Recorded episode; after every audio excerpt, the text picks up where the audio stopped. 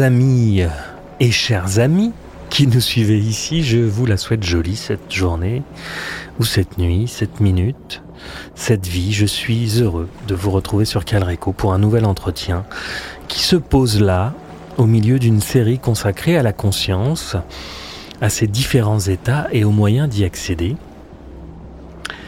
Après une sympathique discussion avec Alban Kakoulia de la chaîne Lueur la semaine dernière, c'est avec euh, un des plus éminents représentants français du post-matérialisme que vous avez rendez-vous sur Calreco aujourd'hui. J'ai nommé, mesdames, messieurs, Olivier Chambon. Nous l'avons rencontré il y a un petit moment déjà. Euh, J'ai traîné un peu et je m'en excuse auprès de lui pour vous présenter cet épisode, mais je voulais que celui-ci s'insère dans une série consacrée à la spiritualité, une spiritualité vécue à travers le chamanisme et les antéogènes notamment. Après Alban Kakoulia, Olivier Chambon, nous aurons le plaisir de vous proposer un entretien avec Stéphane Schillinger, ou Stéphane Schillinger pour les linguistes, autre spécialiste de la question puis, en quelques épisodes, je vous raconterai mon expérience antéogène et chamanique personnelle au Pérou, en retraite dans la forêt amazonienne. Récit au cours duquel viendront s'intercaler quelques interviews de mes compagnons d'aventure et de diète euh, que j'ai rencontré sur place, puis nous finirons par deux entretiens, l'un avec Fabienne Bach, psychothérapeute et chaman Atakiwasi Tarapoto, Pérou, et Jacques Mabi, médecin ayahuasquero et peut-être plus sûrement aujourd'hui tabaquero, fondateur de ce centre Takiwasi dans lequel je me suis rendu en novembre dernier.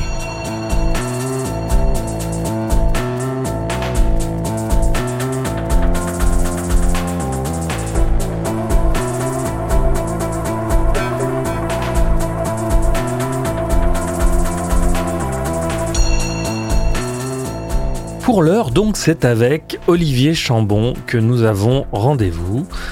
Olivier Chambon est psychiatre, pionnier des méthodes de soins comportementales et cognitives pour les patients psychotiques chroniques. Il s'intéresse depuis plusieurs années à l'utilisation des états modifiés de conscience, hypnose, EMDR, voyage chamanique, etc. Grand spécialiste des antéogènes et promoteur au même titre que Philippe Guimand ou Stéphane Schillinger du post-matérialisme. Pour ceux qui ne seraient pas familiers du concept, je vous le résume très brièvement. Je dirais que le post-matérialisme postule que le cerveau ne produit pas la conscience, mais que, de celle-ci émerge la matière. En gros, c'est ça. Comme toujours, nous commençons par la question préliminaire, car c'est important de le dire. D'où parle-t-on alors Olivier Chambon, d'où parlez-vous?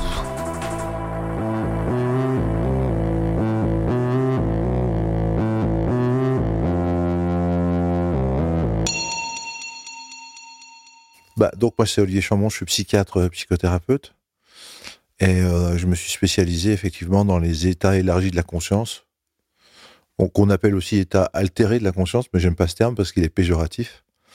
Alors que la conscience, quand elle est élargie, elle a des capacités curatives, créatives, de connexion avec euh, des plus grands champs de conscience. Donc, au, contraire, c'est très positif. Euh, donc, je me suis intéressé à, ça à partir du moment où j'ai commencé à me former à certaines méthodes psychothérapeutiques comme le MDR, qui induit vraiment des états élargis de conscience chez les gens, et même chez celui qui pratique le MDR, enfin celui le thérapeute, et donc à l'hypnose, parce que c'est la même famille. Et l'hypnose m'a conduit au chamanisme. Le chamanisme m'a conduit euh, aux substances euh, psychoactives euh, qu'on appelle les psychédéliques. Et de là, de, de grandes interrogations sur qu'est-ce que la réalité, qu'est-ce que la conscience, la petite conscience conditionnée, emmaillotée dans l'ego, ou la grande conscience source de l'être et quels sont le rapport entre les deux, la petite conscience avec un C minuscule et la grande conscience avec un C minuscule. Et euh, voilà un peu mon parcours. Euh, moi, je suis psychiatre au départ, je pense comme beaucoup de psys, c'est-à-dire qu'on a qui ont eu affaire à de la souffrance euh, dans l'enfance, souffrance familiale, et qui veulent devenir réparateurs de leurs parents et de leur famille en faisant, en faisant psy quelque chose, psychothérapeute, psychologue, psychiatre. Mais ça m'a aussi sensibilisé, du coup, je pense que la souffrance chez l'enfant, ça sensibilise à la spiritualité, qu'on le veuille ou non. Et j'étais euh, très euh, attiré par la... quand j'étais enfant, hein, sans qu'on ait besoin de me pousser, ni, ni de me faire des leçons de catéchisme ou de, ou, de m'imposer un dogme, j'étais très, très attiré par la figure christique. Et, euh, et ensuite, dans certaines explorations en état d'énergie de conscience, elle s'est manifestée. Mais il n'y a pas que ça, il y a plein d'autres choses qui se sont manifestées. Et euh, voilà un peu mon parcours. Au départ, j'étais très euh, matérialiste, hein, c'est-à-dire la formation en médicale est très matérialiste. Pour la médecine officielle, il n'y a que la matière, le reste, c'est-à-dire l'énergie, la conscience, sont des sous-produits euh, contingents de la matière. Et donc, même au début, quand dans mes études de psychiatrie, j'étais très matérialiste, c'est-à-dire j'ai beaucoup travaillé sur la nosographie, c'est-à-dire la science des classifications en psychiatrie, sur la psychométrie, c'est-à-dire la validation d'échelles de mesure de la psychopathologie, euh, sur des thérapies très matérialistes comme la thérapie comportementale et cognitive, ou même les thérapies freudiennes, qui sont quand même un modèle matérialiste de l'esprit, hein, c'est pas jungien, les freudiens. Et euh, donc j'ai fait pas mal de travaux et publié dans des revues euh, notamment sur les thérapies comportementales et cognitives des patients psychotiques chroniques. Et c'est seulement finalement, euh, au bout d'un certain temps, en passant en libéral, au bout de 16 ans de travail à l'hôpital, dans des conditions euh, qui sont celles de l'hôpital, c'est-à-dire difficiles, pour des pathologies sévères, et, pour pas dire décourageantes parfois, que je suis passé en libéral, et là, c'était tout autre chose. Et c'est là que je me suis formé d'ailleurs à cette fameuse EMDR, et puis tout le reste à la suite, parce qu'un champ plus, plus grand de possibilités thérapeutiques s'ouvrait. Euh, et voilà un peu mon histoire au niveau de pourquoi je me suis mis à écrire et à m'intéresser au champ des expériences de mort imminente, qui sont des très grands états élargis de conscience, et peut-être même les plus grands. Une fois qu'on meurt, on n'a plus le filtre euh, du cerveau et de ses contraintes organiques, on n'a plus rien qui attrache la, petite conscience, et donc elle rejoint quelque part des champs de grande conscience hein, dans les expériences de mort imminente. Ce sont des expériences, pour ceux qui connaissent pas, où quelqu'un est en arrêt cardiaque, en arrêt respiratoire, l'électroencéphalogramme, c'est-à-dire ce qui mesure l'activité électrique du cerveau, est plat, il n'y a plus d'activité. C'est potentiel évoqué auditif et visuel, c'est-à-dire quand on stimule le cerveau et voit s'il répond, ils répondent plus.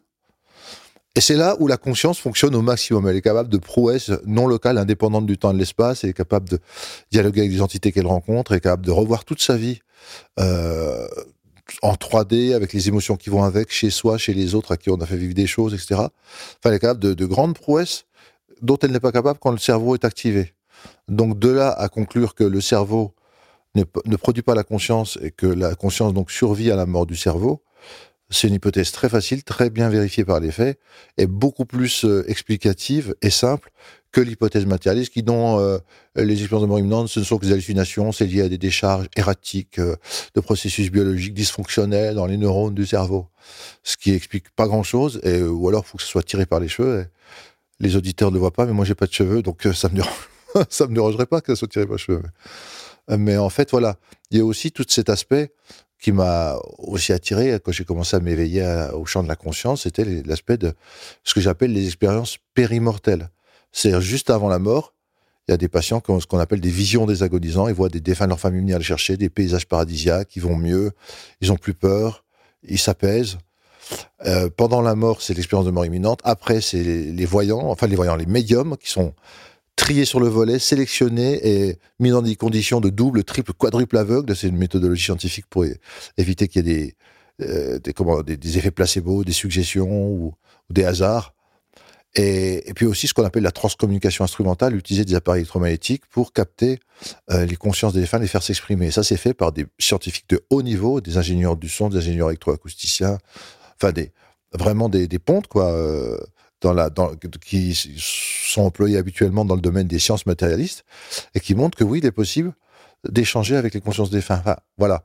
On, a fait un livre avec Mario Dilrifar qui s'appelle La vie après la mort, dans lequel on rassemble toutes ces données, plus les travaux très intéressants de Stevenson puis Tucker sur les, les vécus subjectifs de, de, réincarnation, on va dire. Et, euh, et, tout converge pour dire que la conscience indépendante du cerveau, elle euh, survit. Chacun de ces domaines isolés, c'est un peu comme une brindille, on peut la casser facilement, mais si on la rassemble en fagot, c'est beaucoup plus difficile à, à briser. C'est-à-dire l'évidence qui s'en dégage fait qu'avec un doute raisonnable, comme on dit, euh, il s'agit bien de, constater que la conscience est indépendante du cerveau. Et donc elle survit. Ça, c'est l'hypothèse post-matérialiste. Hein. Post-matérialisme, c'est donc bien le sujet. Hein.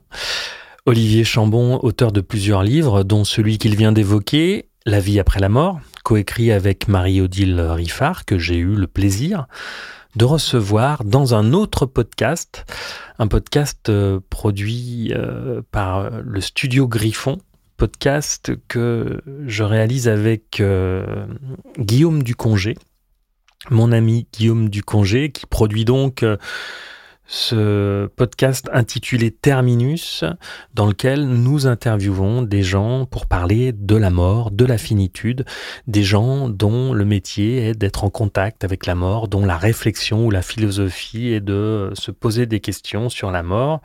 Donc nous avons reçu euh, thanatopracteur, psychologue, euh, bouddhiste et aussi donc je vous le disais Marie-Odile Riffard pour ce livre La vie après la mort qu'elle a coécrit avec Olivier Chambon.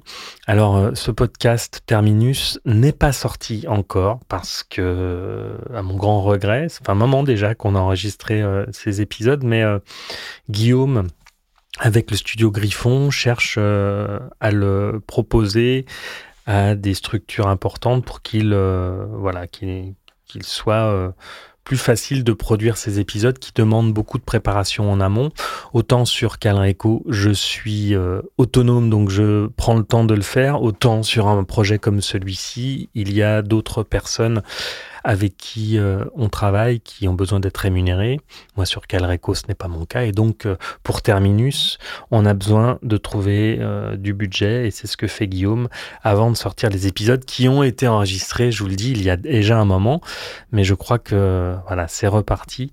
Donc, je vous en dirai un peu plus. Vous pourrez les écouter, évidemment, partout, sur toutes les plateformes, Terminus, ce podcast sur la mort. Bref, c'était une parenthèse un peu longue, je suis désolé. Euh, donc, euh, je mettrai en référence tous les livres euh, de Olivier Chambon, aussi celui qu'il a coécrit avec Stéphane Schillinger, Psychédélique entre science et spiritualité, qui est un dialogue entre ces deux personnes. Donc, vous aurez les références dans la description. Les psychédéliques ou antéogènes, ben, on en parle de plus en plus dans la médecine, la psychothérapie. On se rend compte que le champ de recherche autour des possibilités que nous offrent ces molécules euh, est infini. Et à Takiwazi, par exemple, le centre euh, au Pérou euh, dans lequel j'ai fait ma retraite, dont je vous parlais tout à l'heure, centre fondé par Jacques Mabi, qui accueille des, patients, pardon, sur des périodes longues pour soigner des addictions en tout genre, comme les, les addictions à la drogue, à l'alcool, au jeu, au sexe, etc. Avec des résultats qui dépassent de loin ceux obtenus avec les méthodes conventionnelles occidentales. Olivier Chambon, lui aussi, s'est intéressé depuis longtemps à ces substances, alors je vais le laisser développer.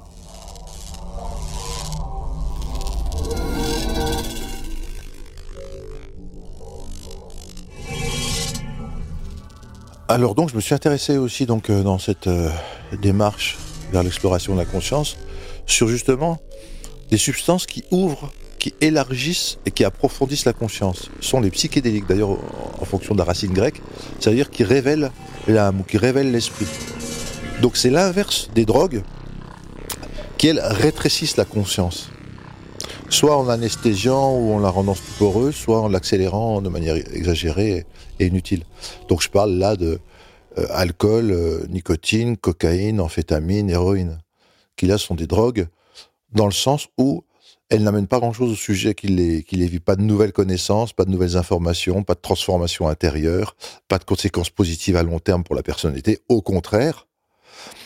Et c'est d'ailleurs stupéfiant, sans faire de jeu de mots, et hallucinant non plus, que des substances comme l'alcool, ou le tabac, ou les benzodiazépines, enfin certains hypnotiques euh, médicamenteux, soient légaux, alors qu'ils sont toxiques, qui sont létaux, c'est-à-dire qu'il y a quand même euh, plusieurs millions de personnes qui meurent dans le monde de, ces, drogues-là chaque, année. Quoi.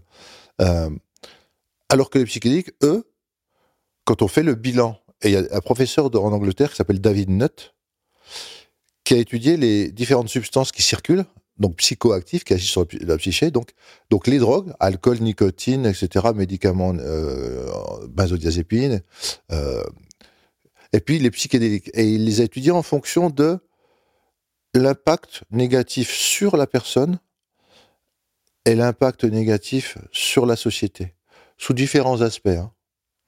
Et il a, il a montré que les psychédéliques étaient en bas du tableau, c'est-à-dire les moins dangereux pour la santé individuelle, psychique et physique, et pour la, santé de la société, c'est-à-dire pour le- et, avait le meilleur rapport euh, parmi les meilleurs rapports entre dose efficace sur dose mortelle.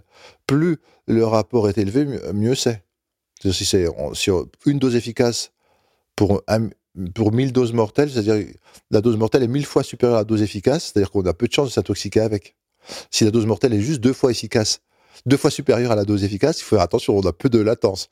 Donc les psychédéliques, ils étaient très faibles dans le sens euh, 1 sur 1000 par rapport à l'alcool qui était 1 sur 20, par exemple, chose comme ça. Donc euh, ça fait comme 50 fois la différence. hein.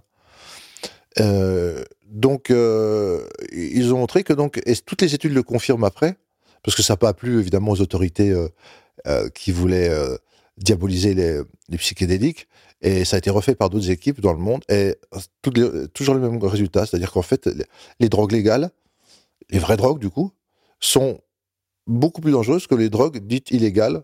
Donc quand on dit qu'on les comment qu'on les interdit pour le bien du public ou des individus, c'est faux. C'est pour des raisons politiques.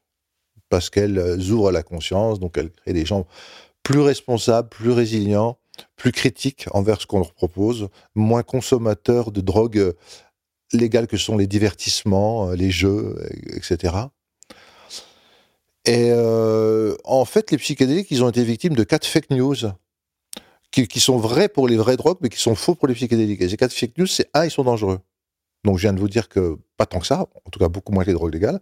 Mais dans des études cliniques, on les utilise pour des patients qui sont porteurs de pathologies euh, psychologiques ou physiques, c'est-à-dire avec un contexte thérapeutique, un set et setting, c'est-à-dire des bonnes dispositions mentales et un bon environnement et un bon accompagnement, ils ne sont pas dangereux. Il n'y a jamais eu de, cas graves dans toutes les études cliniques qui ont été faites dans les hôpitaux pour des patients euh, utilisant des psychédéliques. Donc, euh, ils ne sont pas dangereux quand ils sont bien utilisés. Sinon, tout est dangereux. hein. Sinon, un couteau, c'est dangereux. euh, une voiture, c'est dangereux. Enfin, on ne fait plus rien, quoi, à ce moment-là.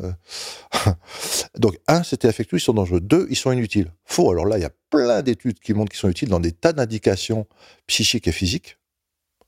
Et que même, ils sont supérieurs aux médicaments couramment employés, classiques. C'est d'ailleurs pour ça que la recherche est en train d'exploser sur les psychédéliques, c'est parce que vraiment, ils offrent une alternative bien plus puissante et efficace en, quelques prises seulement par rapport à des médicaments classiques qu'il faut prendre sur des années et qui sont moins efficaces que les psychédéliques. Donc, deuxième fake news, ils sont pas inutiles. Troisième fake news, ils sont addictifs. Faux. Ça, c'est la grosse différence avec les drogues dont je vous ai parlé tout à l'heure. Les drogues sont addictives. Les psychédéliques, non seulement ne le sont pas, mais sont utilisés pour traiter des addictions. Et là, il y a des tas d'études qui confirment, qui valident qu'on peut utiliser certains psychédéliques comme le LSD, comme la psilocybine, comme la kétamine, dans des affections donc, addictives comme alcoolisme, tabagisme, héroïnomanie, cocaïnomanie. Il y a eu des études, ça a été montré. C'est supérieur à des programmes de soins classiques, les effets. Donc on ne peut pas dire qu'ils soient addictifs, hein, puisqu'ils font l'inverse. Il y, a, des cliniques à l'Iboga, par exemple, au, Mexique, etc., où ils traitent des... Parce que l'Iboga, euh, et l'ibogaïne, qui en- la, substance qui en, qui en ressort, sont très très efficaces pour les, les, les traitements des gens qui sont héroïnomanes. Or, souvent, ce sont des gens qui sont très difficilement traitables, qui échappent à beaucoup de programmes thérapeutiques, mais là, c'est très efficace. Donc vraiment. Et, alors, et la quatrième fake news, c'était qu'ils sont interdits parce qu'ils sont dangereux. Alors déjà, ils ne sont pas dangereux dans, un, dans une bonne conditionnisation, mais moi, c'est l'inverse. Ils, sont dangereux parce qu'ils sont interdits.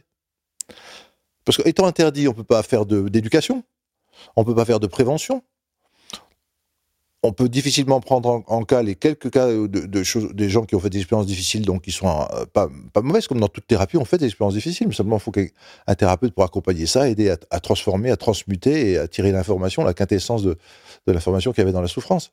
Euh, qu'est-ce qu'il y avait à comprendre, qu'est-ce qui se jouait, comment le déjouer, justement.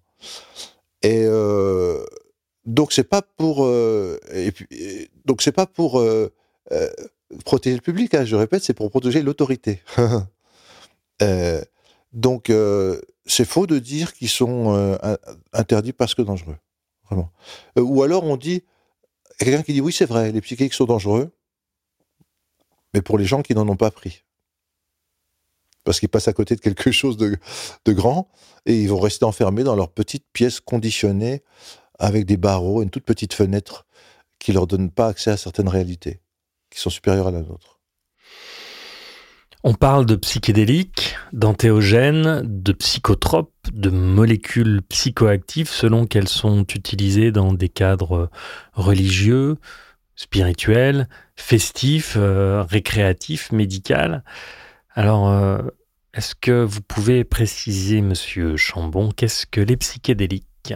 Alors, les, psychédéliques, on peut les classer dans, deux classes, justement, la classe des, des psychédéliques naturels, qui appartiennent à la nature, qui existent bien avant l'homme, puis les produits synthétiques. Mais en gros, qui produisent les mêmes effets quand même. Hein. Les produits naturels, c'est l'iboga, petit arbuste qu'il y a au Gabon, ta mère nantie. Il y a l'ayahuasca, la, qu'on retrouve surtout euh, en Amérique du Sud. Les champignons, psilocybine, comme on dit, champignons magiques. Le LSD au départ, ça vient d'un champignon, d'une moisissure qu'on retrouve sur les céréales. Claviceps purpureum. L'ergot du sel ou l'ergot de l'orge ou l'ergot du blé même. Enfin après il est synthétisé. Hein, donc. Et puis qu'est-ce qu'on retrouve encore? On trouve bien sûr la mescaline issue des fameux cactus peyote ou San Pedro. Et d'ailleurs, quand on parle de cette catégorie-là de psychédéliques, ils ont été utilisés, bien sûr, par des peuples premiers, par les peuples chamaniques, depuis des millénaires. Et eux, ils savent très bien faire un 7 et 7X, c'est-à-dire un contexte thérapeutique, pour que euh, ces plantes qui sont sacrées pour eux tirent le maximum de leur potentiel thérapeutique ou divinatoire ou spirituel et, le minimum de risques et d'effets secondaires. Parce qu'eux, ils sont spécialistes de la technologie de gestion du sacré. Donc, euh, ils ont mis au point tout plein de rituels et de rites euh, qui fait que pour eux, il n'y a pas de problème à prendre ces substances. Au contraire, elles sont valorisées, honorées, euh, reconnues comme très importantes de la vie du, de la société. L'inverse de chez nous, où elles sont vilipendées, tabous, stigmatisées, et, soi-disant que c'est toujours pathologique ce qui se produit avec elles. Donc ça, c'est substances, on va dire, chamaniques ou archa enfin, archaïques anciennes. Et puis, il y a toutes les substances euh, nouvelles, hein, comme euh, la kétamine, que la, MDMA aussi, qu'on appelle l'ecstasy.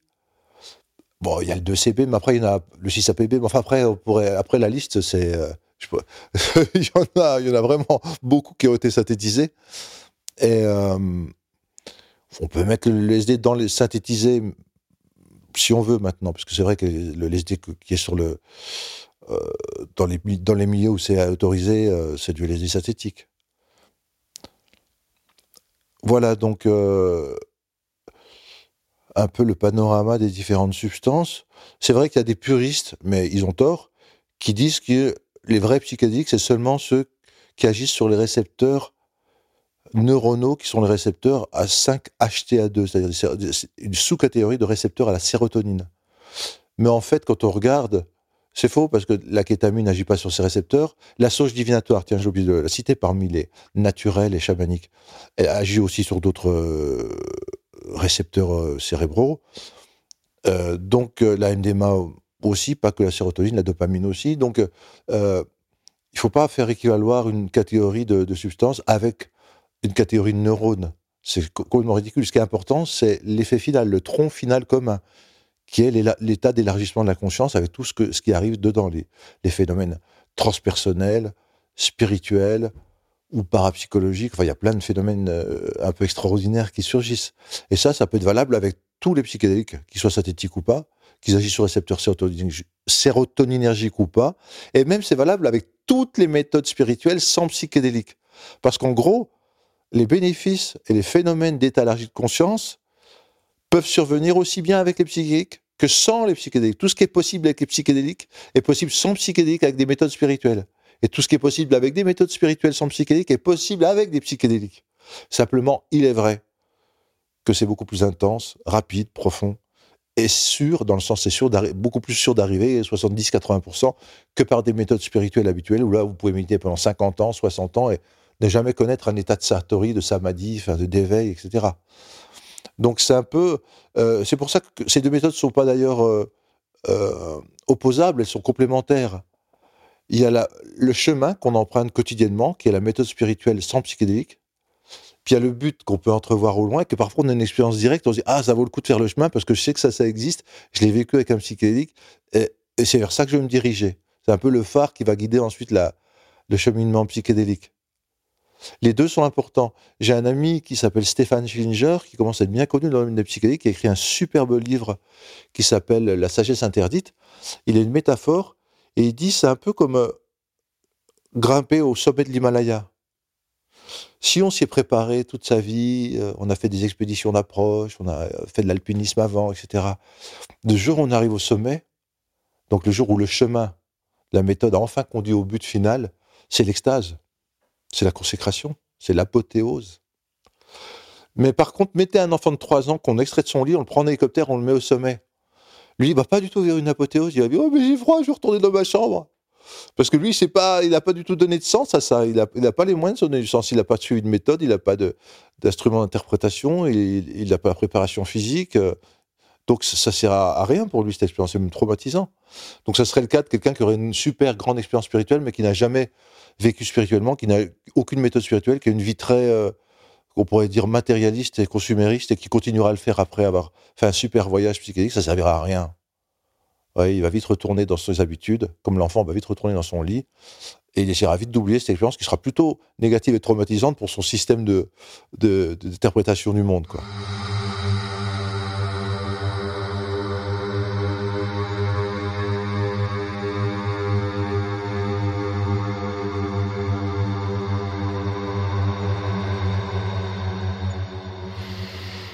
L'expérience antéogène est intéressante selon moi dans un contexte de travail sur soi, un travail spirituel qui vise une évolution personnelle, c'est comme ça en tout cas que je vois les choses et que j'essaye de les expérimenter. Essayer l'iboga, l'ayahuasca, le peyote, en dehors de tout rituel et dans un cadre seulement récréatif ou festif, sans savoir ni à quoi s'attendre, ni pourquoi on tente l'expérience, ça n'a pas vraiment de sens. Cela peut même être euh, dangereux, de par la puissance de ces plantes et des états de conscience qu'elles induisent. Mais dans un cadre réfléchi, organisé, ritualisé, défini, eh bien, c'est un puissant outil de connaissance de soi.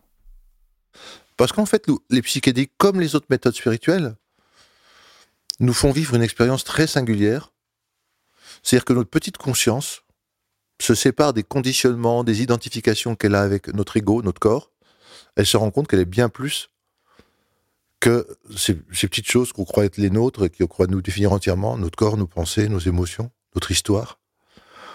Elle rejoint sa nature première, qui est le grand champ de conscience originel dont elle s'était séparée momentanément, un peu comme un tourbillon peut se séparer momentanément de la surface de l'eau, on a l'impression qu'il est individualisé. En fait, il est fait de d'eau, c'est pas poissons fait d'eau. Mais, euh, et, il va y retourner parce que dès que le, le phénomène qui a créé le tourbillon euh, cesse, le tourbillon euh, s'évanouit. Et nous, dès que le corps meurt, le corps étant un attracteur très, très puissant pour la conscience, enfermant la conscience individuelle dans une petite pièce par rapport à l'immensité d'où elle vient, la source de l'aide d'où elle vient. Et donc les psychédéliques nous font vraiment, comme les autres méthodes spirituelles, nous font vraiment vivre cette dissolution de l'ego et reconnexion de la petite conscience à la grande conscience, qui retrouve les propriétés de la grande conscience, qui sont amour, lumière, connaissance, sérénité. On peut dire que d'ailleurs, la, la grande conscience, c'est qualité première. J'appelle ça la vie VIE. C'est un acronyme qui veut dire vibration, information, énergie. Ou God, G-O-D, comme Dieu, ça veut dire guiding, organizing, designing. Un plan intelligent, évolutif et créatif qui, l'intelligence du vivant, qui G, guide, O, organise et D, design, conçoit. Il y a un grand champ de conscience comme ça dont on vient. Ça, c'est ce qu'on appelle le post-matérialisme. Et là, on, on y vient. C'est-à-dire, à l'opposé du matérialisme, il dit que c'est la conscience qui est à l'origine de la matière et de l'énergie, qui sont des sous-produits de la conscience. Tout est dans la conscience. La matière est un état particulier de la conscience. Un état de la conscience qui s'est donné une forme pour pouvoir mieux prendre conscience d'elle-même, pour pouvoir mieux s'appréhender d'elle-même. C'est comme si elle avait créé un miroir pour pouvoir mieux se regarder elle-même. Si on n'a pas de miroir et qu'on et qu'on s'est jamais vu, comment peut-on se voir? On peut pas se voir. Faut soit se voir à la surface de l'eau, ça fait miroir. On peut demander aux gens, mais ils nous décriront jamais parfaitement euh, notre visage ni l'effet qu'il fait sur nous de voir notre visage pour une première fois dans la vie. Donc la conscience finalement a créé des formes pour pouvoir jouer avec elle-même. Elle a créé des yeux pour pouvoir se voir elle-même. Elle a créé des oreilles pour pouvoir s'entendre elle-même. Parce que presque, on pourrait dire paradoxalement, le grand champ de conscience originelle, il n'est pas conscient. Il est juste conscient de ce que ça fait d'être ce grand champ originel, mais pas plus. Il n'est pas conscient de se poser des questions sur lui-même, mais que suis-je, etc. Ça, c'est quand on est pris dans une forme qu'on commence à, comme des parois de miroirs qui se mettent en face l'un de l'autre et qui s'auto-réverbèrent, ça fait des milliers de miroirs. Ben, on commence la méta-conscience, c'est-à-dire la conscience de la conscience, ce qui est propre à l'homme. Hein. Je pense que je pense, je sens que je sens, et je pense que je pense que je pense, etc. à l'infini, comme les miroirs qui se renvoient à l'infini. Alors que la conscience originelle est plutôt sereine, quand même tranquille, sans trop de pensée. C'est plutôt un état d'être global, mais qui peut donner lieu à des formes, parce que les formes, c'est comme un pli, ça met en rapport euh, une partie de soi avec une autre partie de soi.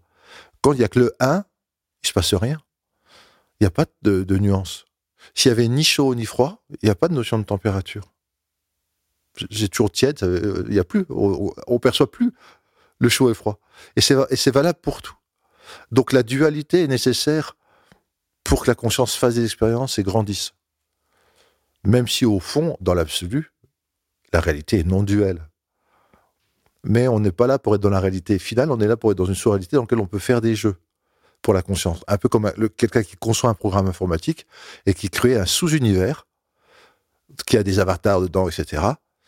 Ben, il fait des expériences qu'il ne pourrait pas faire s'il n'a pas créé ce monde, mais c'est un sous-monde quand même, quelque part, ça dépend de lui.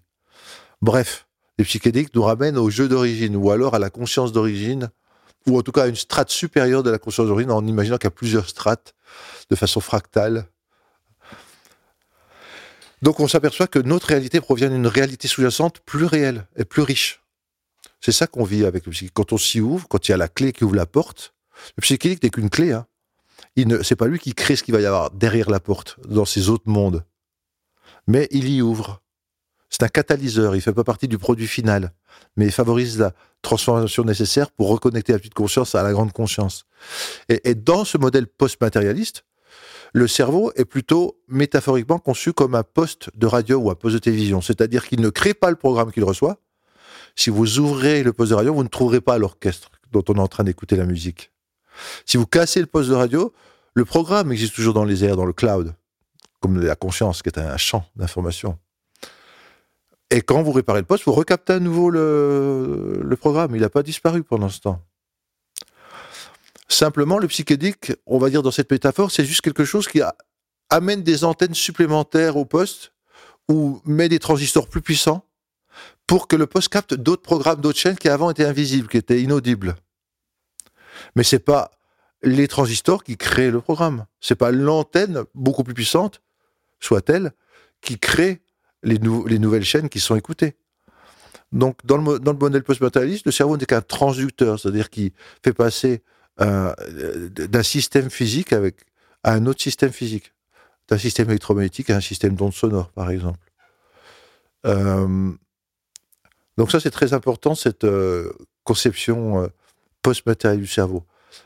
Le cerveau n'est qu'un produit de la conscience. C'est pas lui qui produit la conscience. La matière n'est qu'un sous-produit de la conscience. C'est pas elle qui produit la conscience. Parce que les, matérialistes qui disent que tout vient de la conscience, Un, ils n'ont jamais pu le prouver, malgré 200 années de recherche et de crédit, des milliards de dollars, etc., pour, prouver leur, leur assertion. Ce qu'on appelle le hard problème de la conscience. C'est-à-dire le problème difficile, c'est qu'on n'a jamais pu le montrer.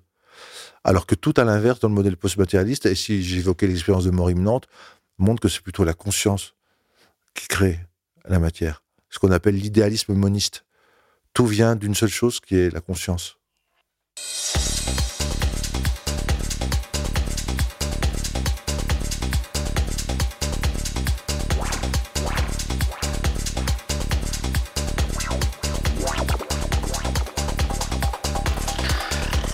C'est un sujet qu'on évoque à longueur de podcast dans Calreco, c'est même le fil rouge de ce podcast. Le postulat matérialiste est évidemment adopté partout pour tout le monde. Il conditionne euh, l'organisation de nos sociétés occidentales et a contaminé le monde. Pourtant, ça n'est qu'une proposition, une théorie non prouvée qui constitue les fondations philosophiques et scientifiques du monde moderne. C'est bien dommage, c'est bien embêtant, c'est limitatif, c'est frustrant, peut-être même dangereux, car euh, ce point de vue conduit bien des êtres humains au cynisme, au nihilisme et nous mène vers le transhumanisme. Nous sommes nombreux à secouer les bras, à dire oh, oh, oh, ouvrez les yeux, ouvrez les oreilles. Écoutez euh, votre intuition, nous sommes bien plus qu'un corps, mais la plupart, euh, la plupart euh, du monde est sourd ou effrayé, à l'instar de Laurent Alexandre que j'avais sollicité pour ce podcast et qui m'avait confié que l'intuition menait au complotisme et au sectarisme.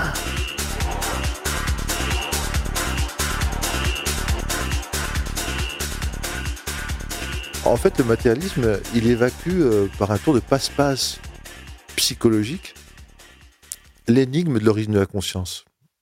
En fait, il, émet un postulat, mais il le prend comme un dogme. Le dogme, c'est la matière est première et la conscience est de la matière.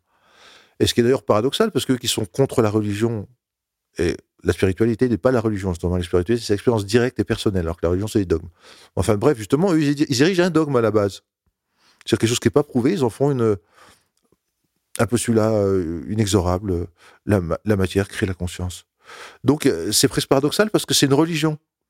Le Dieu matière, qui par l'opération du Saint-Esprit et par un grand miracle a créé la, cons- la conscience. Amen.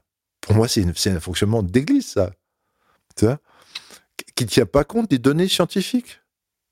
Qui, si on suit le principe du rasoir d'Occam, dit qu'il faut prioriser l'hypothèse la plus simple qui explique le plus de faits, de données. Ben, si on regarde tout ce qui se passe autour de la conscience, de ces différents états, pas seulement ordinaires, mais élargis, d'expériences de mort imminente, etc., eh ben, l'hypothèse la plus simple pour expliquer tout ce qui se passe, c'est que la conscience est indépendante du cerveau, qu'elle qu'elle opère sans lui. Voilà. Pour revenir au psychédélique, il est vrai que ça peut faire peur. Le bad trip, évidemment, ça existe. Évidemment, les chamans décrivent les mauvaises rencontres qu'on peut faire dans le monde spirituel. Est-ce que cela dépend du produit, du dosage? Certaines molécules conviennent-elles plus à certaines personnes qu'à d'autres? Y a-t-il des profils psychologiques à qui il ne faut pas conseiller les psychédéliques? Il n'y a pas de règle absolue. Pour dire qu'une substance chez une personne à telle dose va produire telle expérience, ça on ne sait pas. Ce qui est clair, c'est que l'accompagnement, le cadre interne, motivation, attente, humeur de la personne, et externe, le lieu confortable, sécurisé, propice à la méditation et à voir de belles choses, joue beaucoup. On va dire même que l'accompagnement, la qualité de l'accompagnateur, du thérapeute, même du couple de thérapeutes qui sont normalement, qui devraient être présents lors de la, lors d'une séance de psychothérapie assistée par psychédélique, font peut-être plus de la moitié ou 70% de l'effet. Donc déjà, faut pas chercher dans la substance. Je disais, la substance, c'est une clé. C'est pas elle qui va créer ce qui se passe derrière la porte. Elle va ouvrir. Et si on est dans un état d'esprit où on ouvre des portes euh, négatives ou difficiles, euh, ben, il va se passer des choses difficiles. Ce qui ne seront pas forcément négatifs d'ailleurs, ça peut être curatif aussi de traverser des, expériences difficiles pourvu qu'on qu'on soit bien accompagné. C'est comme dans une psychothérapie, il y a des moments difficiles, mais il le faut. Il faut battre le fer pendant qu'il est chaud. C'est là qu'on est justement sur le bon chemin. Mais il faut que le thérapeute soit capable d'en faire quelque chose. Et non pas de le laisser dans l'état dans lequel il l'a trouvé, puis que ça soit un traumatisme de plus d'avoir revisité une souffrance sans intervention. Donc, Donc euh, on ne peut pas savoir à l'avance si c'est bon ou mauvais, ça dépend ce qu'on va en faire de ce qu'on va vivre. Alors c'est vrai que une même substance chez une même personne, même dose, peut créer des expériences très différentes d'une fois à l'autre. Parce que on n'est pas dans, c'est la substance qui crée, on est dans la substance ouvre. Et parfois elle ouvre sur différents canaux parce que l'âme de la personne ou l'intelligence de la plante, comme on dit, ou du guérisseur intérieur, ou le, système de conscience plus grand auquel on est connecté, fait qu'il dit, je veux pas t'emmener là où t'as envie, je t'emmener là où t'en as besoin. Donc, euh, suivant les fois, c'est pas le même besoin, suivant l'évolution de la personne qui un jour a fini de traiter ça et maintenant doit passer à, traiter tel autre problème. Donc, on peut pas savoir à l'avance. C'est difficile, même si on, on demande aux gens de poser une intention précise et de même la poser même une semaine, voire plusieurs semaines avant la séance pour la laisser mijoter, pas mijoter, si on peut dire, euh, quand, on fait un plat, on fait, euh, on fait, oui, c'est mijoter, ça s'appelle mijoter.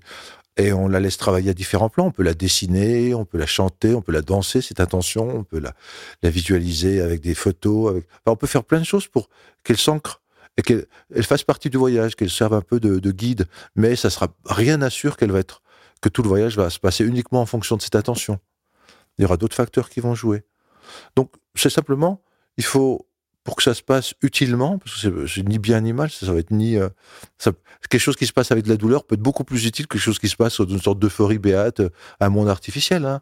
Donc, euh, donc pour que ça soit utile, il faut vraiment s'engager, quoi, se dire voilà, je respecte cette substance, j'honore le cadre, je, je prends ça comme quelque chose de sacré, ou, et, et, je, et je le traite bien. Pour que, que, que je sois bien traité, il faut que je le traite bien, que je le respecte. Et je vais tout faire pour que ma nourriture, enfin ce que je vais manger la semaine précédente, euh, contiendra pas trop de viande rouge, d'alcool, euh, d'excitants, etc. Avoir une bonne hygiène de sommeil. Le jour où je le prends, c'est à jeun, etc., etc. Enfin, je vais aussi faire en sorte de prendre sérieusement les choses en, main, quoi. Parce que c'est comme une voiture. Hein. Je dire, est-ce qu'une voiture c'est dangereux? Bah, si t'es bourré, t'as les yeux fermés, tu roules en sens interdit à 150 euh, km/h en ville je ne veux pas dire qu'une voiture, ça va être une expérience. Mais si, as fait, si tu fais attention, tu as euh, tu roules tranquille, euh, dans une zone où il n'y a pas de gros problème, c'est parfait. Ça va te conduire à, destination beaucoup plus vite qu'une marche à pied, par exemple.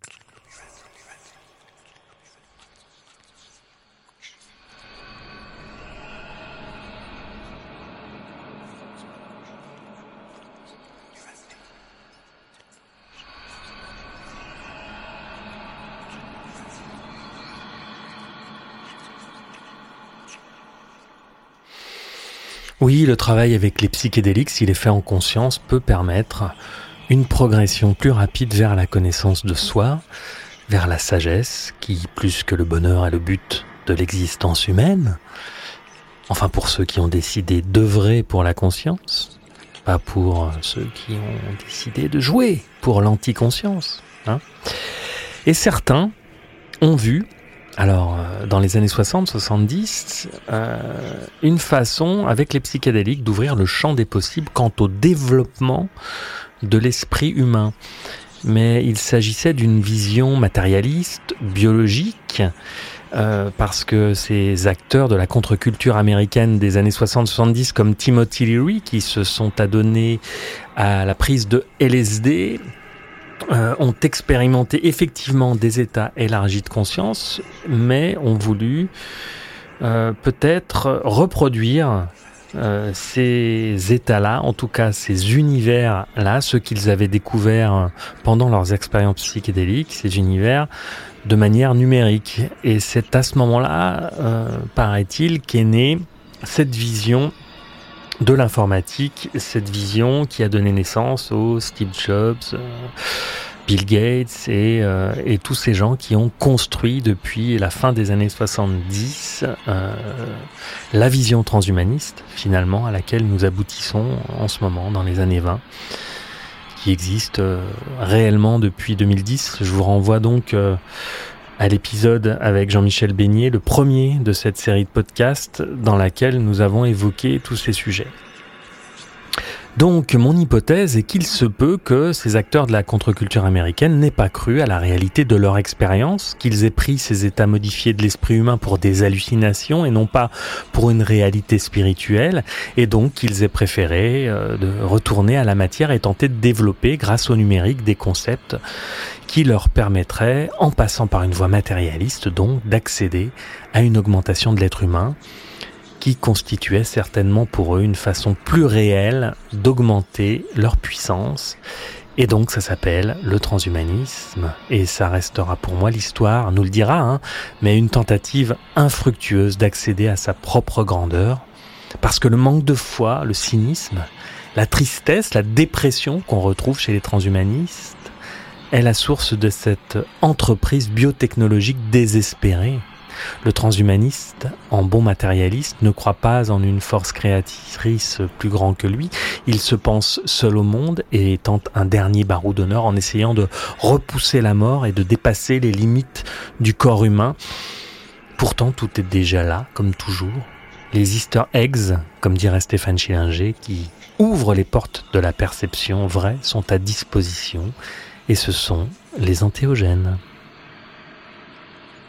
Bah, les transhumanistes euh, qui veulent euh, essayer de, d'extraire la conscience d'une personne pour la télécharger, la greffer sur un autre support matériel qui lui soit moins mortel ou, pour pas dire immortel, parce que même un support matériel finit par se détériorer au bout du temps, mais quelque chose de plus durable.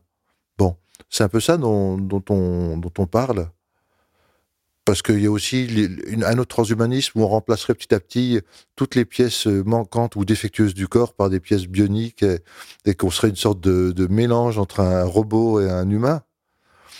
En fait, dans les deux cas, que l'on veuille préserver l'intégrité du corps ou euh, qu'on veuille euh, préserver l'arrimage de la conscience individuelle, de la personnalité sur un support physique, tout ça, ça vient d'une d'une ignorance, on va dire. L'ignorance que justement, la conscience ne meurt pas après la, mort du corps. Et qu'au contraire, elle voyage dans des domaines drôlement intéressants, très riches, très amusants ou très euh, instruisants. Et que Dieu merci, on ne va pas rester euh, trop longtemps sur Terre, qui est quand même un milieu, certes s'il est beau, etc., qui est quand même restreint par rapport à d'autres milieux. Et ça, cette ignorance fait que les gens s'accrochent à leur corps comme, je dirais, quelqu'un qui pense qu'il a une, vieille Simca 1000 Peugeot. Et il sait pas qu'il y en a d'autres qui existent ou alors il pense que voilà c'est pas pour lui. Et il s'accroche toute sa vie à la même voiture. Il fait réparer les pièces les unes après les autres. Alors il n'a pas de clim il n'a pas de radio dedans il n'a pas tous les, les avantages des, voitures modernes. Pas de pas de, pas d'airbag pas de, de, GPS il a rien. Mais mais toute sa vie il essaye de maintenir en vie cette voiture en la rappelant 100 pièces par pièce au lieu de s'acheter une... Et ce qui fait qu'au bout de 100 ans, il a mis plus d'argent dans cette voiture que si c'était acheté une, une Mercedes ou je sais pas quelle voiture que vous aimez bien, une BMW, une, une Rolls, je sais pas. Ou quelqu'un qui, toute sa vie, va rester dans un petit appartement, minable, lugubre, bruyant, dans un mauvais quartier. Et puis alors qu'il a des enfants, qui commencent à une famille plus grande, mais il reste. Il veut pas lâcher. Parce qu'il pense qu'il n'y a que ça qui existe. Il sait pas qu'on peut avoir un appartement plus grand, plus euh, silencieux, plus lumineux, dans un beau quartier, avec des arbres, et de la nature, etc. Donc c'est ça, s'accrocher au corps. Mais quel malheur de euh, s'il fallait rester 100 ans, 200 ans, 300 ans de plus dans ce corps. Je trouve que euh, la vie sur Terre est intéressante, elle fournit un milieu d'expérience qui est inégalable ou inégalé parce qu'il est unique. Mais après, c'est pas le seul. Donc vouloir rester absolument dans un seul univers et n'en explorer aucun autre, c'est comme, si, on disait assez transhumanisme, mais est-ce que vous accepteriez de rester toujours dans le même quartier d'une ville sans jamais en sortir et ne pas pouvoir explorer le monde? Ben, bah non, moi je veux aussi euh, voyager en France, puis même à l'étranger, je veux voir autre chose. Ben alors pourquoi vous voulez rester emprisonné dans votre corps si c'est le cas qu'on remplace les pièces du corps, ou emprisonné sur Terre si c'est ça qu'on si c'est le cas qu'on vous télécharge votre conscience ensuite sur un support matériel durable?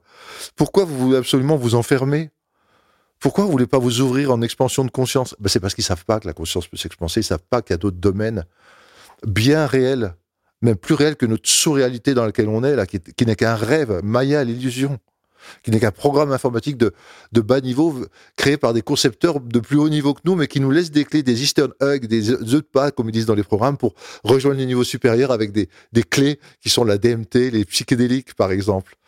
Donc, euh, les gens restent, euh, restent accrochés. C'est comme si, on donnait la possibilité à un avatar de sortir du jeu pour aller au niveau de la, pensée du créateur. Il dit non, moi je préfère rester dans mon sous-programme. Ah bon, d'accord. Je préfère qu'on fasse un programme dans le sous-programme pour que je reste et que si jamais on, on puisse pas me tuer dans le programme. Voilà, je vais rester dans le programme, mais je veux des armes supplémentaires fassent qu'on peut pas me tuer. T'es sûr que tu vas plutôt monter au niveau supérieur? C'est ça dont il s'agit.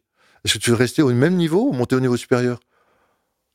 Et le transhumanisme, en fait, c'est uniquement une réponse réflexe à la peur de la mort, au fait que les gens sa- savent pas que la mort n'existe pas. Ce n'est qu'un changement d'état de conscience, un, passage d'une dimension à une autre. Point barre. Il n'y a pas d'anéantissement, il n'y a pas de vide, il n'y a pas d'absurdité. Même les liens avec les gens qu'on aime persistent après la mort. L'amour est plus fort que la mort. Enfin, c'est pas qu'il est plus fort, c'est que il, il, il poursuit les gens au-delà de ce que nous on appelle la mort. Donc tout va bien. L'essentiel ne peut jamais être perdu. Tout va bien. Vous n'avez pas besoin de vous en occuper. Vous n'avez pas besoin de vous mettre un boulet pour rester encore plus longtemps sur Terre et puis vivre la maladie, puis on vous remplace aux organes, puis vivre la perte d'être proches qui n'ont pas eu l'argent ou la possibilité de euh, d'avoir ce, corps bionique et puis être plein de deuil, etc., etc. Oh là là, mais euh, ne, re- ne restez pas chenille, devenez papillon. Et quelque part, le, hum, le transhumanisme, c'est rester chenille, mais une super grosse chenille. Une chenille immortelle. Ah oui, t'empêches la transformation, c'est grave ça. Enfin, c'est grave. C'est pas grave parce qu'ils vont s'en rendre compte, les gens. Au bout d'un moment, les gens qui sont transhumanistes, c'est souvent des gens qui n'ont pas beaucoup de contact avec leur vie intérieure, qui ne pensent pas en termes psychologiques, mais en termes efficacité, rendement, réussite, qui préfèrent la quantité à la qualité. Donc ils, ils sont pas. C'est un peu comme les gens qui disent il faut travailler plus pour gagner plus, ou il faut aller à 65 ans à la retraite. C'est exactement la même chose. C'est les gens qui quelque part ont ont une part d'humanité qui n'est pas encore développée, qui est la, compassion, l'empathie, la sensibilité à la souffrance d'autrui, la conscience que la vie n'est pas toujours facile. Alors dans les milieux protégés, quand les mecs qui sont politiques, à 75 ans, ils, travaillent toujours, bien sûr. Ben oui, parce que c'est facile pour eux de travailler à 75 ans quand ils ont l'argent, le pouvoir, la réussite. Ils sont, c'est des drogués, donc eux, ils, vont travailler jusqu'à leur mort presque pour avoir leur drogue. Mais pour les gens qui sont pas drogués, pour les gens qui sont, j'allais dire enfin habituels, la vie n'est pas qu'une partie de plaisir. Dans la vie, il y a des souffrances, il y a des pertes, il y a des trahisons, il y a des vols, il y a des maladies. Enfin, il y a plein de choses qui se passent. Il faut pas être une mauviette pour vivre sur Terre quand même, dans certains cas.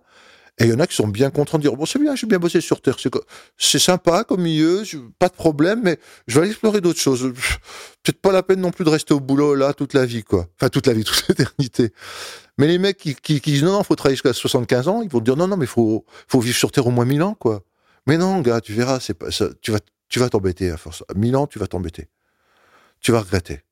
Te fais pas télécharger sur un des, des microprocesseurs parce que tu pourrais le regretter. Là, tu peut-être plus euh, l'occasion de. Enfin voilà quoi. Ce que je pense du transhumanisme. Après, c'est qu'une vision très partielle. Je pense qu'on peut avoir une vision plus riche. Euh, Stéphane Schillinger, donc le fameux Stéphane Schillinger qui a écrit La Sage interdite, il a une vision très intéressante du transhumanisme. Et lui, il est plutôt pour, mais il, en parle autrement. Et il en parle. Et la façon dont il en parle, ça a un sens. C'est plus lié à une peur qui fait que euh, voilà, on veut s'accrocher comme des malades à la matière. Donc euh, je- je- j'encourage ceux qui veulent voir encore une autre vision de lire son livre euh, La sagesse interdite. Bah oui, il faut lire ce livre, et c'est lui qu'ils ont écrit ensemble aussi, sorti récemment, Psychédélique entre science et spiritualité. Et on évoquera aussi le transhumanisme avec euh, Stéphane Schillinger dans l'épisode de la semaine prochaine euh, consacré à l'entretien que nous avons eu avec lui.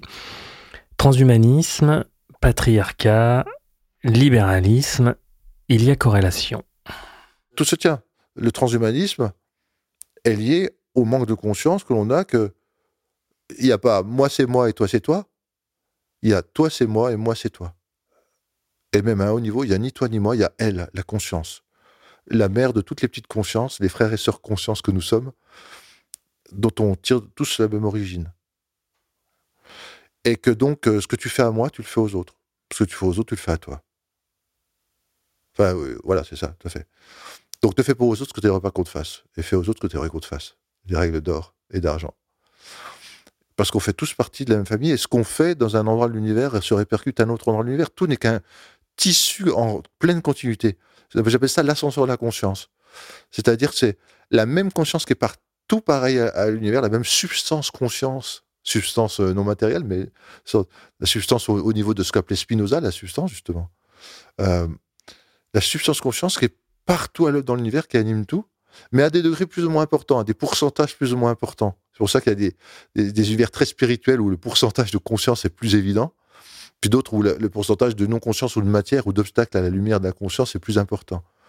Mais tout est infiltré, traversé et relié par la même conscience. C'est pour ça que j'appelle ça l'ascenseur, qui relie l'alpha et l'oméga, le microscopique au macroscopique, l'invisible au visible et tous les mondes.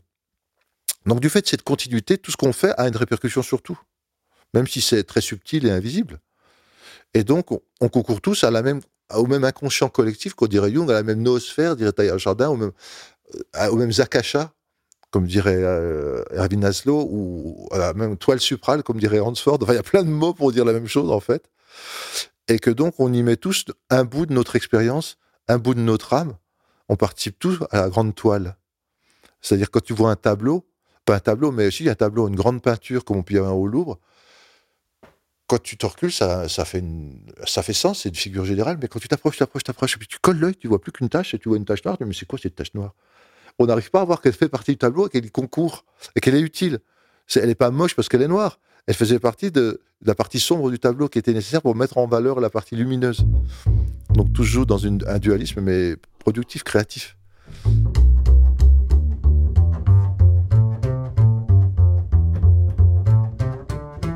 Il y a une question que j'ai aussi posée à Philippe Guimand et Issa Padovani qui concernait leur vision, leur appréciation globale du concept de conscience, même si évidemment les mots restent des panneaux indicateurs, comme dirait Eckhart Tolle puisque sur ce plan nous ne pouvons ni nommer ni définir l'incommensurable, essayons tout de même, autant que possible, avec nos petits outils préhistoriques que sont les mots, essayons de définir la conscience. Olivier Chambon, comment s'articule la conscience selon vous? Conscience individuelle, conscience globale Y a-t-il des strates, des niveaux que l'on passe, des multivers à 360 degrés? Quel est votre point de vue? Telle est ma question.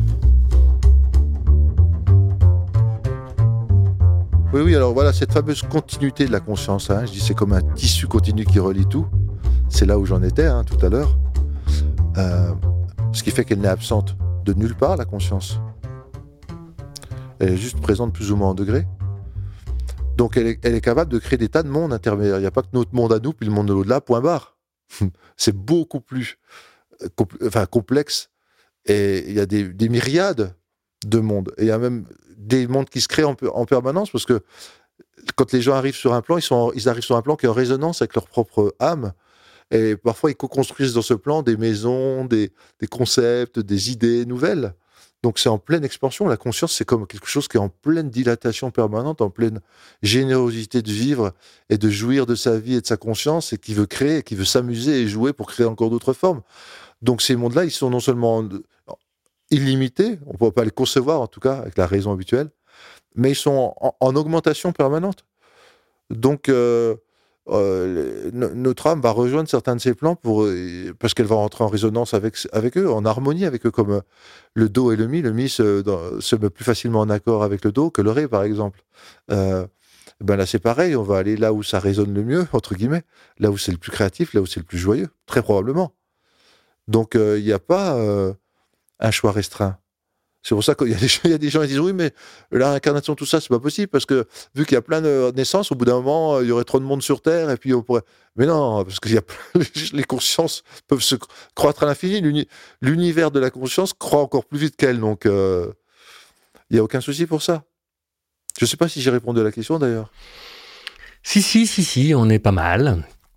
Et justement, cette multitude d'univers en création inclut bien sûr les enfers, des mondes générés par de basses vibrations. Les chamans évoquent souvent les mauvais esprits qui tentent d'interférer lors des cérémonies. Les mondes spirituels sont peuplés de démons voués tout entiers au mal. Dans ces mondes-là, il n'y a pas de nuance, comme chez les humains. On n'est pas à moitié bon, à moitié mauvais, on est soit bon, soit mauvais. Et euh, soit vous avez euh, décidé de travailler pour la conscience, soit vous êtes mauvais et vous êtes un serviteur de l'anticonscience. Ça me fait penser aux expériences de mort imminente négatives. Elles sont moins nombreuses, mais elles existent. Et on va en parler un peu. Alors c'est intéressant parce qu'on est au même niveau d'interprétation que pour les bad trips, les expériences négatives sous psychédéliques. En fait, quand on demande aux gens qui ont fait des bad trips, entre guillemets, si, vous, jamais euh, ils avaient à choisir, est-ce qu'ils referaient quand même l'expérience 80% disent oui. Parce que pour 80%, ça a été utile. C'est la même chose pour les expériences de mort imminente négatives, qui sont entre 5 et 10% d'expériences de mort imminente. La plupart des gens, la grande majorité, disent ouais, ça a été dur, mais c'était utile. Ça m'a permis de prendre conscience de pas mal de choses, notamment de l'enfer que je faisais moi-même dans ma vie, et qu'il faut que je change de valeur et d'attitude, parce que sinon je vais pas la catastrophe, mais je vais dans des choses que je ne souhaite pas et qui sont vraiment pas belles. Donc pour eux, c'était utile. En fait, c'est comme si l'âme, elle savait ce qui est utile pour croître. Donc elle va aller dans du positif très très très très souvent parce que c'est quand même ce qui constitue le monde. Mais parfois elle dit regarde si on si on va pas là, regarde si on s'en éloigne, ce que ça peut donner. Ah intéressant. Et avec les psychiques, tu as aussi des visions d'enfer. De toute façon, on retrouve ce mouvement qui est la catabase et l'anabase. Dans chez les Grecs, dans les cultes à mystère grecs, il y avait un moment de descente de l'âme aux enfers les enfers étant moins connotés négativement. Hein. Ça pouvait être le champ des asphodèles, un truc neutre. Ça peut être le tartare, c'est plutôt très négatif. Ou ça peut être les Champs-Élysées, c'est très positif. Mais enfin, voilà, il y a plusieurs destinations, puis il y a plusieurs façons d'y aller, d'entrer, d'en sortir. Mais les héros, ou les demi-dieux, ou même les dieux eux-mêmes, quand ils descendaient dans le royaume d'Hadès et de Perséphone, hein, euh, ils subissaient des transformations, ils avaient des initiations, ils apprenaient les secrets de la vie et de la mort, et ils pouvaient remonter, et ensuite faire une apothéose, monter donc dans les cieux. Ça, c'est l'anabase. Ben, on vit ça euh, parfois dans les expériences de mort imminente, et on vit ça avec les psychédéliques aussi. Il y a parfois une traversée des enfers avant d'aller au paradis. C'est pour ça que les gens qui disent c'est les paradis artificiels, ah, ils connaissent rien, ils n'ont pas vécu. Le type qui dit ça, je dis, ah, toi, t'en as jamais pris, ça se voit. Faut pas parler sans savoir, mon gars. C'est bien d'avoir une opinion, mais c'est mieux quand elle se s'enracine, elle se souche sur des faits, des expériences. Sinon, tu colportes des rumeurs ou des fake news, comme on dit hein, notre époque. Donc, non, non, euh, il peut y avoir des expériences difficiles, mais elles sont très, très, très, très souvent, euh, même pratiquement tout le temps, si on veut bien exploiter jusqu'au bout ce qu'elles contiennent, de manière intelligente et consciente, euh, c'était nécessaire. Si l'on en revient au matérialisme et donc logiquement au paradigme scientifique qui est notre seul moyen, tout au moins ici en Occident, de tenter d'expliquer la vie, l'univers, paradigme scientifique qui néanmoins ne permet que de se pencher sur une seule question, celle du comment. Le pourquoi, lui, trouvera des ébauches de réponses dans la religion ou la spiritualité, mais la science s'occupe du comment. Le cadre limité de la physique newtonienne nous a permis de grandes avancées technologiques, mais n'a pas apporté de réponse satisfaisante à la question de la conscience, puisqu'elle considère que c'est la matière, en se complexifiant, qui produit cette même conscience, il semblerait qu'une ouverture pourtant sur ce sujet soit plus à même d'être prise en compte par la physique quantique qui depuis un siècle pose des questions insolubles aux scientifiques newtoniens qui s'y collent. Ils sont de fait obligés pour certains de se tourner vers le post-matérialisme. Y a-t-il donc un lien possible entre post-matérialisme et physique quantique? Bah, De toute façon, la physique quantique a, beaucoup de liens conceptuel ou en tout cas beaucoup d'implications pratiques euh, en commun avec le postmatérialisme. Parce que la physique quantique aussi dit, euh, et pour les grands pontes hein, de la physique quantique, ils disent on peut pas expliquer la physique quantique, ce qui s'y passe, les phénomènes incroyables, l'intrication quantique, euh, la dualité onde-particule, etc., etc. On peut pas expliquer ces anomalies, quoi, entre guillemets, sans faire l'hypothèse ou le faire une place à une conscience globale. Ça, c'est les, les pères fondateurs de la physique quantique et donc les, théoriciens qui disent la physique quantique nous met en présence d'une intelligence qui dépasse la matière. L'univers n'est plus un, à la Newton, une sorte de machine mécanique froide et sans aucun sens, est liée au hasard, à la sélection naturelle, machin. Non, non, c'est un, c'est le fameux God, GOD, donc Guiding, qui guide, organise et design le plan intelligent évolutif et créatif dont je parlais tout à l'heure. Il y a quelque chose qui se manifeste, de toute évidence. Sinon, le, monde tel qu'il est, comme il est bien accordé aux constantes près de l'univers, je sais plus combien c'est, le, pourcentage de chances qu'un univers comme ça émerge, c'est infini, petit, disent tous les gens qui s'intéressent à la cosmogénèse ou à l'astrophysique. Donc il y a quelque chose derrière, ça peut pas être lié au hasard. C'est pas moi qui le dis, hein, c'est des scientifiques de très haut niveau. Donc euh, pourquoi je parle de ça? Parce que voilà, la physique quantique, donc postule l'existence d'une conscience, parle aussi, comme le postmatérialisme, du fait que tout est intriqué. D'ailleurs, il y a le fameux phénomène d'intrication quantique, c'est-à-dire que quand tu as deux particules subatomiques qui sont mises en relation, en contact l'une avec l'autre, il y a quelque chose, qui, un lien qui se crée, qui est indépendant du temps et de l'espace, parce que si tu éloignes ensuite ces particules à l'infini et que tu en modifies une, le spin par exemple de l'une, l'autre va se modifier inversement, instantanément, c'est-à-dire sans notion de temps, comme si elle n'était qu'un seul et même organisme. Donc comme si le fait d'avoir coopéré, d'avoir vécu quelque chose ensemble, les liait pour toujours. Donc il y a quand même quelque chose de très proche de, du, post du postmatérialisme. D'ailleurs, euh, on peut pas expliquer autant la physique classique c'était le matérialisme, autant la physique euh, euh, quantique euh, moderne c'est le postmatérialisme quasiment. Enfin, je veux dire, on trouve les gens qui se réclament du postmatérialisme pour expliquer ce qui se passe sont les mêmes ou alors sont famili- familiers, sont dans la même famille de pensée que ceux qui se réclament de la physique quantique, Euh, de la mécanique quantique. Ben, le postmatérialisme, c'est simplement que c'est la conscience, un champ de conscience original est à l'origine de tout. Des champs de conscience différenciés qui ensuite peuvent prendre des formes, se figer, se, se matérialiser, la matière n'étant qu'un état particulier de la conscience. Donc c'est ça le postmatérialisme. Mais d'ailleurs, alors la physique quantique, excuse-moi, dit aussi ça, dit que la matière, en fait, elle n'existe quasiment pas. Pour la physique quantique, le temps et l'espace n'existent pas. C'est construit. Mais ça n'existe pas fondamentalement. C'est incroyable. Et la matière, 99,99%, c'est du vide. Donc la, la, vraie matière, en fait, c'est des, des probabilités de particules qui se font et se défont, qui se construisent et se déconstruisent, qui naissent et meurent. Et ce qui va diriger plus ou moins un système d'un état probabiliste à un état figé, c'est l'intention d'une conscience qui interagit avec. Donc on est très très proche, on est dans le postmatérialisme où c'est une conscience dans laquelle tout, se joue, tout se crée, se fait et se défait, qui n'a ni début ni fin, qui est un champ originel. La physique quantique le dit aussi, donc on peut dire, globalement, il y a peut-être... Ce serait intéressant d'étudier des gens, des philosophes qui se réclament du postmatérialisme, avec des physiciens qui se réclament de la physique quantique, et de les faire dialoguer. Et à mon avis, ils tomberaient très vite d'accord sur des concepts fondamentaux, quoi, centraux. Alors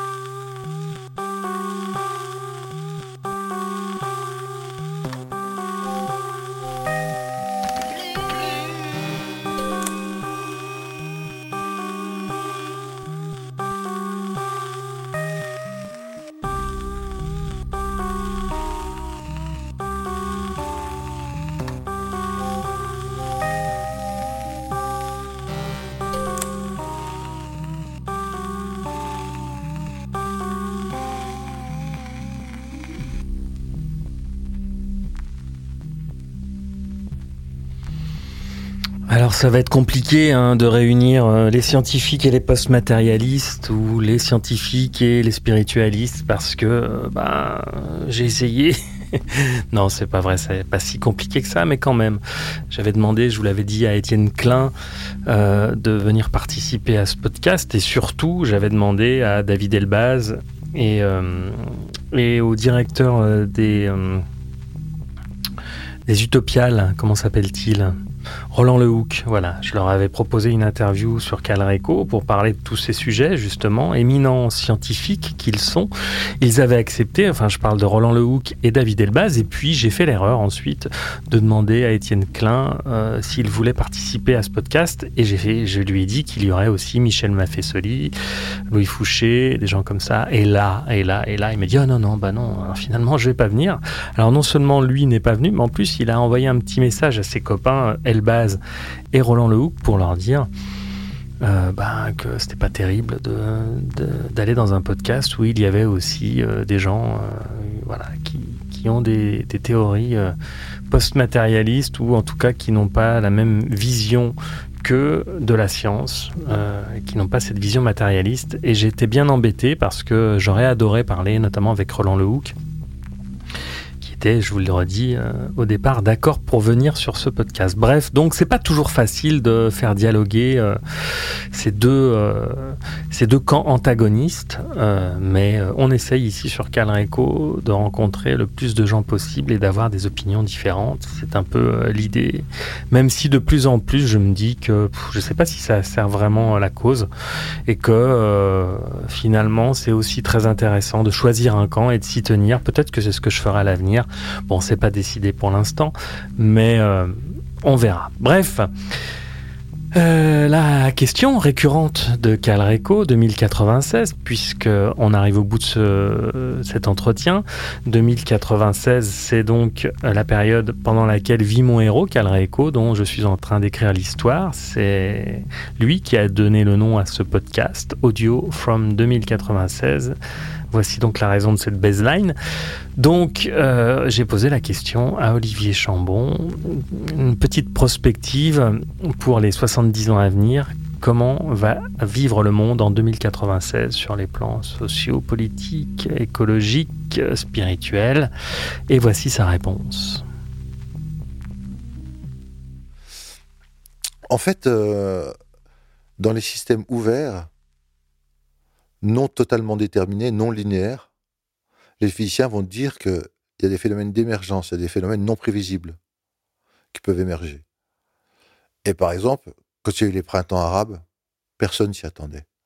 Quand il y a eu la révolution des femmes iraniennes, c'est bien en Iran, hein, parce que justement il y a eu une femme qui était tuée parce qu'elle portait pas le voile, personne n'aurait pu prévoir le soulèvement du peuple. Quand il y a eu la révolution des casseroles en Islande, quand ils ont dit non, on réglerait pas aux banques, juste avec des casseroles qui tapaient tous ensemble collectivement face au, Parlement et tout, personne n'aurait pu prévoir que ça allait marcher. C'est-à-dire qu'il y a des phénomènes miraculeux qui se passent, qui changent complètement les choses. Et ça, c'est valable dans tous les systèmes complexes. On ne peut pas prévoir. Donc, il peut y avoir des choses miraculeuses. Tout d'un coup, des citoyens qui, qui rejettent la technologie, qui mais on, en a marre de se parler à travers des écrans, à travers des fake news d'internet, à travers euh, les actualités qu'on écoute. On va se regrouper en petites communautés. Small is beautiful. Je ne sais plus, il y a un chiffre magique si c'est 150 individus. On, sait que, je crois que c'est 150 ou 50 ou 150, je sais plus. J'avais dans, le livre d'Harari, euh, euh, il y a un nombre au-dessus duquel les gens ne peuvent plus tous se connaître et se reconnaître. Donc il y a l'anonymat qui vient. Donc avec l'anonymat, on peut faire des saloperies aux gens sans, sans se faire repérer et puis sans être inquiété. Tandis que dans une petite communauté, dès que tu fais un truc euh, qui est pas bon pour la communauté, tu te fais tout de suite euh, rectifier quoi. Donc bref, Small is beautiful. Ça permet des prises de des prises de décision collectives. L'intelligence collective, c'est pas un mec qu'on va désigner avec une comment on appelle ça, tu sais, une, euh, démocratie représentative. C'est-à-dire c'est plus participatif on peut pas tous participer au processus de décision puis corriger de chemin faisant si ça va pas, mais on délègue notre pouvoir pendant cinq ans euh, à un président ou à ses ministres, etc. Donc, il y en a qui vont se rendre compte, non, il faut que ça soit participatif, il faut que ça soit local, que ce soit small is beautiful il faut qu'on réduise notre consommation. Il y a des, choses, un lever de soleil, des hugs, des jeux collectifs, des psychédéliques ou d'autres choses, plein de choses de chamanisme qui nous permettent d'avoir des voies pour l'extase en dehors de la consommation. Ça y est, on se réveille du sommeil euh, consumériste, addict, dans lequel on était vraiment euh, comme pris. Euh, comme s'il y avait une perf en permanence qu'il fallait garder dans le bras, sinon on allait mourir. Non, c'est bon, on se réveille, on se réveille. Fou, ça fait du bien. Oui, comme les mouvements hippies, quoi. Peace and love, c'est bon, quoi. On va plus participer à des trucs qui n'ont pas de sens. Pour faire plaisir à des gens euh, qui ont besoin de nous, mais on n'a pas besoin d'eux. C'est bon, on s'est réveillé, quoi. Ça va mieux. Il y a des éco-villages qui se créent. Waouh, super. Résilients, en électricité, en eau, euh, qui ont leur propre programme de divertissement, mais qui sont co-créés. Ils font un théâtre populaire. Enfin, bref. Ah, ça y est, donc on a moins besoin de carbone puisqu'il n'y a plus de déplacement, on produit tout sur place, donc plus de pétrole, plus de gaz ou très peu. On a des moyens pour euh, se chauffer avec des murs en torchis, je sais pas trop quoi. On a de nouveaux matériaux pour faire que il n'y ait pas tant besoin de ça chauffer en hiver ou de refroidir en été, plus besoin de climatiseur. Enfin bref, tu vois ce que je veux dire, quoi. Euh, euh, un monde qui peut être un monde qui s'est réveillé, qui ça y est coopère, vraiment. Ils ont compris, c'est bon. Pourquoi pas? Puis l'inverse est vrai aussi. L'inverse est vrai face à l'émergence de nouvelles catastrophes, les gens vont avoir de plus en plus peur.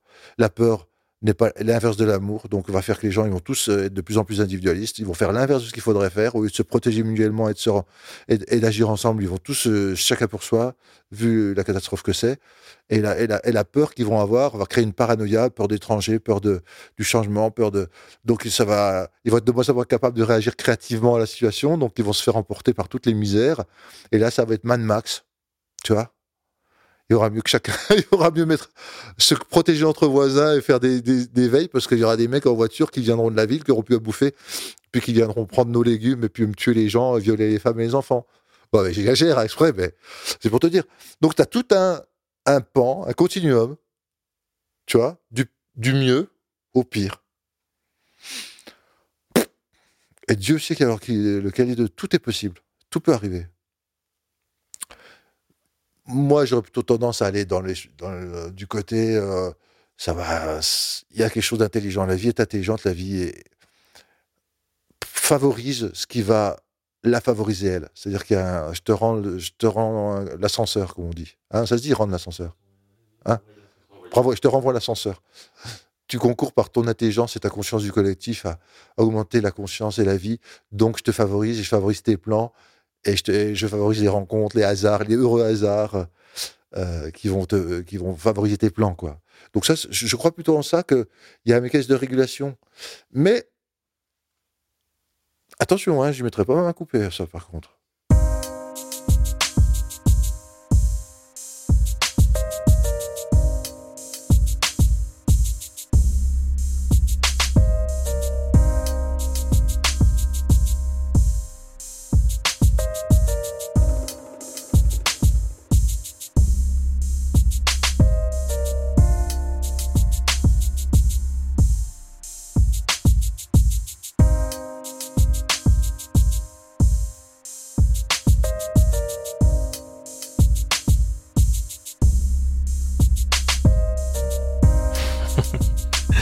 J'adore cette fin.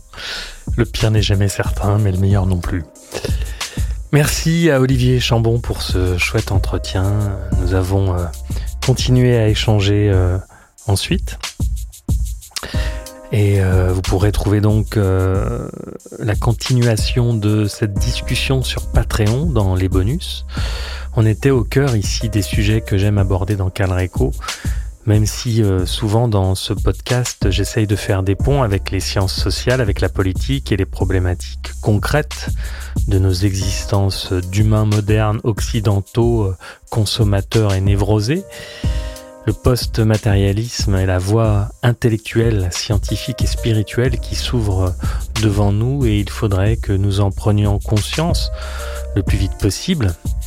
Ça se fera grâce à des gens comme Olivier, comme Stéphane Chininger, comme Philippe Guimand, comme Jacques Mabi, des personnalités au discours pertinent que nous avons rencontrés et qui font partie de cette série d'épisodes consacrés à la conscience et particulièrement aux antéogènes. Pour ceux qui veulent euh, aller plus loin, vous retrouverez dans la description YouTube une liste de livres écrits ou coécrits par Olivier Chambon. Et puis n'hésitez pas à nous soutenir sur Patreon. On y diffuse du contenu inédit comme des bonus, euh, notamment ceux des entretiens avec euh, Philippe Guimand, Issa Padovani, Étienne Chouard, Louis Fouché, Olivier Chambon bien sûr, Stéphane Chininger. La plupart des gens avec qui on discute prennent le temps, donc on a beaucoup de matière et on, on en profite pour la partager sur Patreon. Et puis bien sûr, ce qui nous aide beaucoup, ce sont vos partages, vos commentaires, vos likes euh, sur YouTube, TikTok et Insta où vous pouvez nous rejoindre. On se retrouve euh, bientôt, la semaine prochaine, avec Stéphane Schillinger. D'ici là, reste conscient, respire et surtout, n'oublie jamais que tu vas mourir.